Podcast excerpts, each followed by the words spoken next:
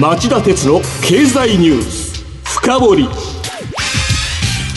皆さんこんにちは。番組アンカー経済ジャーナリストの町田鉄です。今日も新型コロナウイルス感染対策として僕はスタジオでマスクをしてスタジオのドアを開けての放送となります。お聞き苦しいところがあるかもしれませんがご容赦ください。皆さんこんにちは。番組アシスタントの杉浦舞です。私は自宅からのリモート出演です放送の途中で回線の具合が悪くなってしまうかもしれませんがご了承ください。さて今日は政権の介入の是非から検察への信頼に問題の本質を一変させた黒川検事長の賭け麻雀と題してお送りします。今国会の最大の与野党対決法案になっていた検察庁法改正案が秋の臨時国会で継続審議されるかどうかも微妙になってしまうほど「週刊文春」のニュースサイトが報じた黒川博夢東京高検検事長の賭け麻雀疑惑はインパクトがありました。大筋で報道が正しかったと黒川氏が認めて今日辞任したこともありマスコミや野党は安倍内閣が黒川氏の定年を延長した責任を追及する構えを強めています。それはそれで重要な争点だろうと思いますがむしろ僕は海の色が変わったとでも言えばいいんでしょうか。今回の不祥事が黒川氏の個人的な問題とはいえそれにとどまらない気がしてなりません。というのは立場が立場の人だけに検察官への国民の圧倒的だった信頼を傷つけないのかあるいは検察庁という行政組織でありながら控訴権をほぼ独占する準司法機関で強い独立性を保ちそれによって維持してきた社会的な信頼が損なわれないのかという点に、えー、この問題のポイントが変わってしまった気がしてならないんです。僕は経済記者出身で司法のことは素人ですがこれは大きな問題です。なので今日はあえてこの黒川問題を論じてみたいと思います。それでは CM の後町田さんにこの問題を深掘ってもらいましょう。町田鉄の経済ニュース深掘り。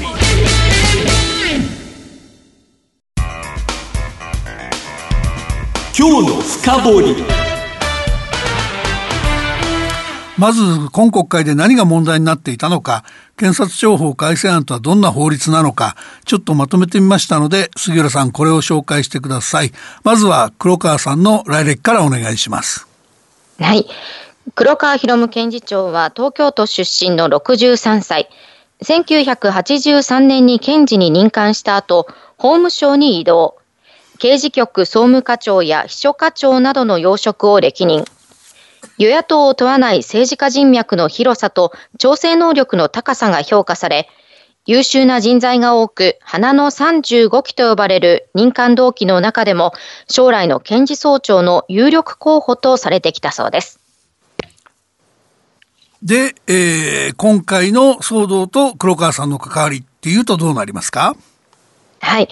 一連の問題の発端は1月でした。安倍政権は翌2月に迎えるはずだった黒川氏の定年を8月まで延長する人事を閣議決定し、森雅子法務大臣が記者会見で、業務遂行の必要性に基づき、引き続き勤務させると説明しました。ところが森大臣の説明に説得力がなかった上、検察官の定年延長は前例がないことから、不自然な人事と受け止められました。特に黒川氏が2011年から7年余りにわたり、法務省の官房長と事務次官を務め、官邸との折衝や国会対策で手腕を発揮。共謀罪の構成要件を変えて、テロ等準備罪を新設する法案や、外国人労働者の受け入れ拡大のための改正出入国管理法などの成立に手腕を発揮したことから、黒川氏に対する総理官邸の信任が厚いと解釈され、その黒川氏を留任させて、定年が65歳の検事総長への道を開くための人事と幅広く受け止められていました。それは一体何を意味してたって言えばいいんですかね？つまり、検察官としてよりも法務官僚としての実績が高く評価されたというわけです。それゆえ政界、特に官邸との距離が近いという評価が特例の定年延長人事の裏にあると見られていたわけです。これでは政治の犯罪も公正に裁くべき、日頃から独立性を持つべき検察のトップとしてどうなのか、しかも内閣が黒川氏の定年を延長した決定には、従来の政府の法解釈をないがしろにしているという問題もありました。ありがとう。そういう布石があるところに降って湧いたのが、検察庁法改正案です。検察庁法改正案は検察官の定年を引き上げるものですが、黒川氏との関連で問題とされた点と、法律改正案としての問題とされた点が、まあ、それぞれありました。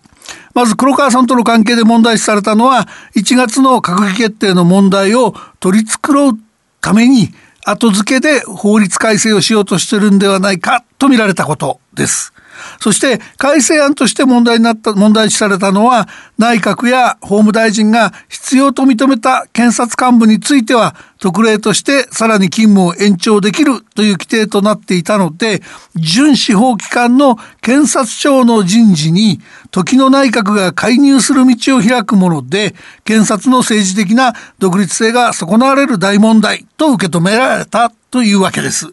加えて政府与党が検察庁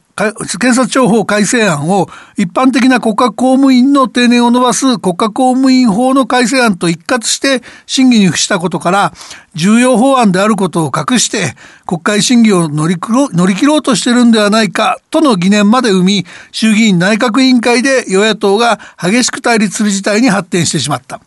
このため早くから検察庁法の改正案は国家公務員法とは切り離して法務委員会で堂々と審議すべきだといった声が野党側には強かったわけですね。うん町田さん自身は今の論点で何が一番大事なポイントだとお考えですか？いやそれはもちろん検察庁法改正案に盛り込まれた検察官の定年延長の規定が時の内閣や法務大臣が必要と認めた検察幹部に限って特例として定年を延長できるという規定になっているところですよね。これでは準司法機関である検察を支える検察幹部たちが政治に対してイエスマンになりかねないでしょう。そもそも安倍政権っていうのは多くの経済官庁で局長、事務次官クラスの人事を牛耳り、それによって官僚を震え上がらせて操り人形のように霞が関の官庁を従わせてきた内閣です。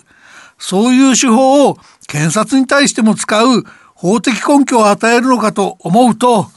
ゾッとしますよね。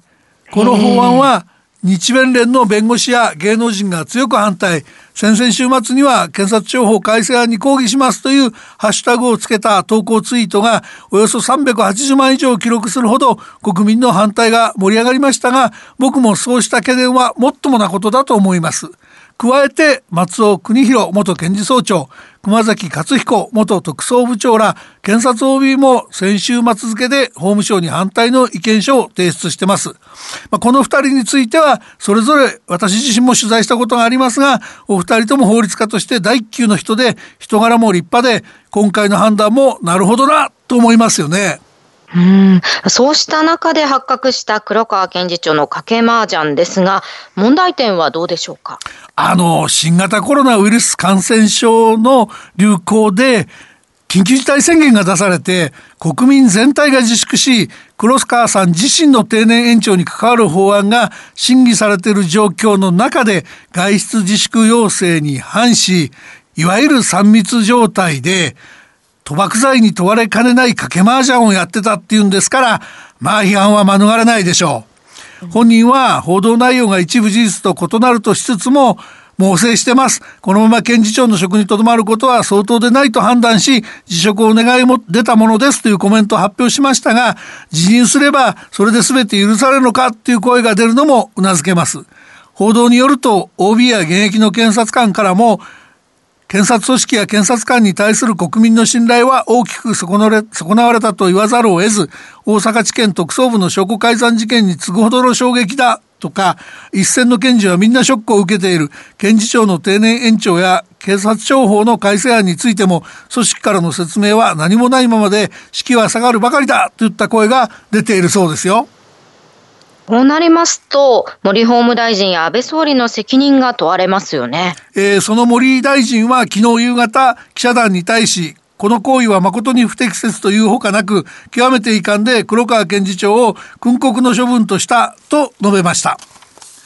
また安倍総理も昨日報道陣の取材に応じ今年1月に閣議決定した黒川検事長の定年延長については法務省から厳正なプロセスを経て、えー、正義がなされたと言い張ったものの最終的には内閣として決定するので、えー、首相としての当然責任があると考えている批判は真摯に受け止めたいとそれなりに非を認めました。その上で検察庁法改正案の廃案について国民の理解なくして前に進めることはできないとかそうしたことも含めしっかりと検討していく必要があるとも述べましたただこれでこの法案が仮に廃案になり内閣が検察の独立性を損なうのではないかという問題が雲散無償してしまえば一見落着というわけにはいかないと思うんです。今後も根強く残るのは黒川氏が傷つけた検察官や検察の信用問題です。検察の中でこれほど高い地位にある人が緊急事態宣言の最中に賭け麻雀をやってたという事実はこの人をかなりのレベルまで出世させていた検察がそもそも一体どういう基準で検察官の人事を決めていたのかそこに問題がなかったのか是正するとすればどういった措置が必要かなどを透明性のある形で検証し国民に対するアカウンタビリティを果たしていくそういう課題を残したと言わざるを得ないんです。今回の騒動は一人の不心得者の不始末という整理では済まない。検察全体に真摯に取り組んでもらう必要があると僕は考えます以上今日の深掘りでした今日は政権の介入の是非から検察への信頼に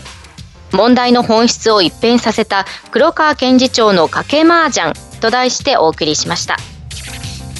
番組への感想質問などがありましたらラジオ日経ホームページ内の番組宛てメール送信ホームからメールでお送りいただけます。またこの番組はオンエアから1週間以内ならラジコのタイムフリー機能でお聞きいただけます。詳しくは番組ホームページをご覧ください。さて町田さん今晩11時からの町田鉄の経済リポート深掘りはどういう内容でしょうか？はい、えー、今夜の町田鉄の経済リポート深掘りのテーマは石油の世紀に終わりを告げるのか。新型コロナで歴史的安値が続く原油市場の行方と題してお伝えします。ゲストは日本経済研究センターの山田剛主任研究員です。それではこの後夜11時からの町田鉄の経済リポート深掘りで再びお耳にかかりましょう。さようなら。